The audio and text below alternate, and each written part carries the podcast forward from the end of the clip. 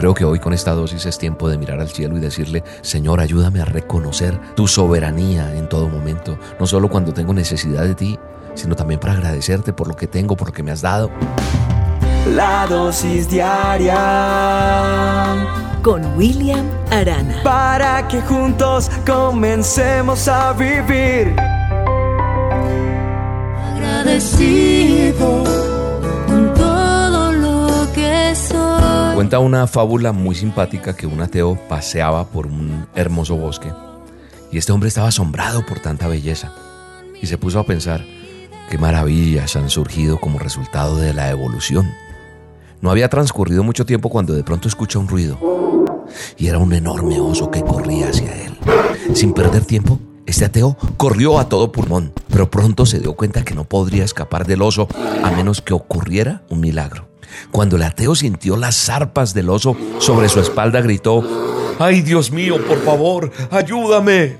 Al instante, el oso quedó como petrificado y una luz muy brillante inundó el bosque. Entonces se escuchó una voz desde el cielo. Durante todos estos años has negado mi existencia. ¿Cómo puedes esperar que te ayude ahora o es que te has convertido en cristiano? Sería muy hipócrita de mi parte convertirme ahora solo por el interés de salvarme del oso, pero quizás podrías hacer otro milagro.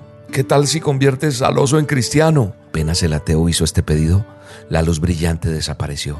Entonces el oso puso al ateo en el suelo, lo sujetó con su pata derecha, juntó sus dos zarpas e inclinando su cabeza dijo en tono muy piadoso, el oso, te doy gracias Dios por este alimento que pones delante de mí.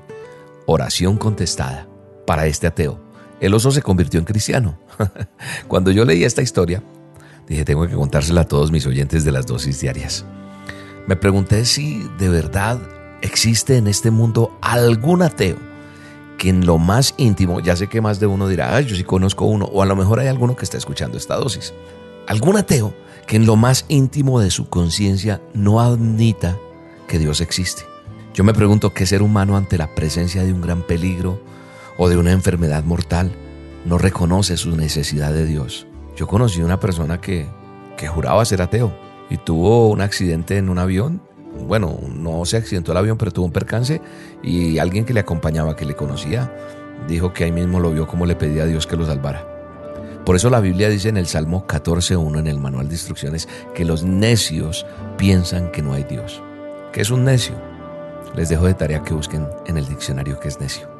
Ahora yo me pregunto también, ¿puede haber existido un ateo más obstinado que el faraón que me enseña la palabra de Dios, el manual de instrucciones, este egipcio, con quienes tuvo que lidiar y, les tocó a Moisés, a Aarón, al pueblo de Israel, tuvieron que lidiar con, con este hombre ateo, el faraón, y sin embargo ese mismo faraón, cuando vio que nada podía hacer ante el poder de Dios, les dijo, vayan a adorar al Señor, tal como dijeron.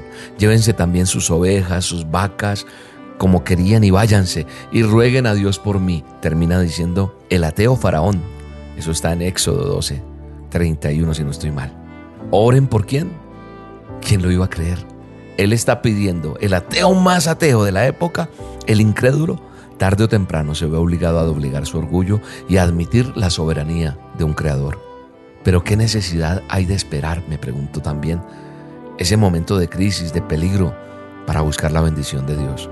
A veces no decimos ser ateos, no, pero decimos, no, yo no necesito de Dios. Y es prácticamente lo mismo, porque estamos esperando que una crisis, un peligro, para buscarlo a Él. Yo creo que hoy con esta dosis es tiempo de mirar al cielo y decirle, Señor, ayúdame a reconocer tu soberanía en todo momento, no solo cuando tengo necesidad de ti, sino también para agradecerte por lo que tengo, por lo que me has dado, porque aquí estoy gracias a tu voluntad, gracias a tu mano extendida sobre nosotros. El sol sale para justos, buenos, malos, regulares, ateos, bueno, para todos sale el sol todos los días y debemos agradecerle a Dios por eso porque Él nos brinda una oportunidad todos los días a nosotros. Así que démosle gracias a Dios y digámosle que nos ayude a salir adelante en medio de cualquier circunstancia.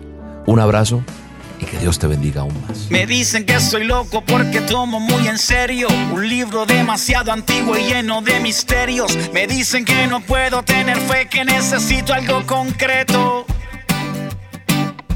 Me dicen que estoy loco, pues confío demasiado en algo que no he visto y que no ha sido comprobado. Me dicen que soy poco intelectual porque no entienden el secreto. No pueden comprender que yo te amo sin necesidad de verte. Que tengo tu palabra y que en ella encuentro toda la verdad. Pretenden que yo crea que este mundo solo se creó por suerte y por casualidad. ¿Cómo no voy a creer si puedo verte en cada cosa? Tú caminas conmigo donde quiera que yo voy. ¿Cómo no voy a creer si puedo sentir tu presencia? Que has sido tú que me sostiene donde estoy. ¿Cómo no voy a creer si tú salvaste a mi familia? Hiciste todo nuevo y sanaste mi corazón. ¿Cómo no voy a creer? ¿Cómo puedo poner en duda que tú eres dueño de toda la creación? ¿Cómo no voy a creer? Eh, eh, eh, eh, eh. La dosis Con William Arana.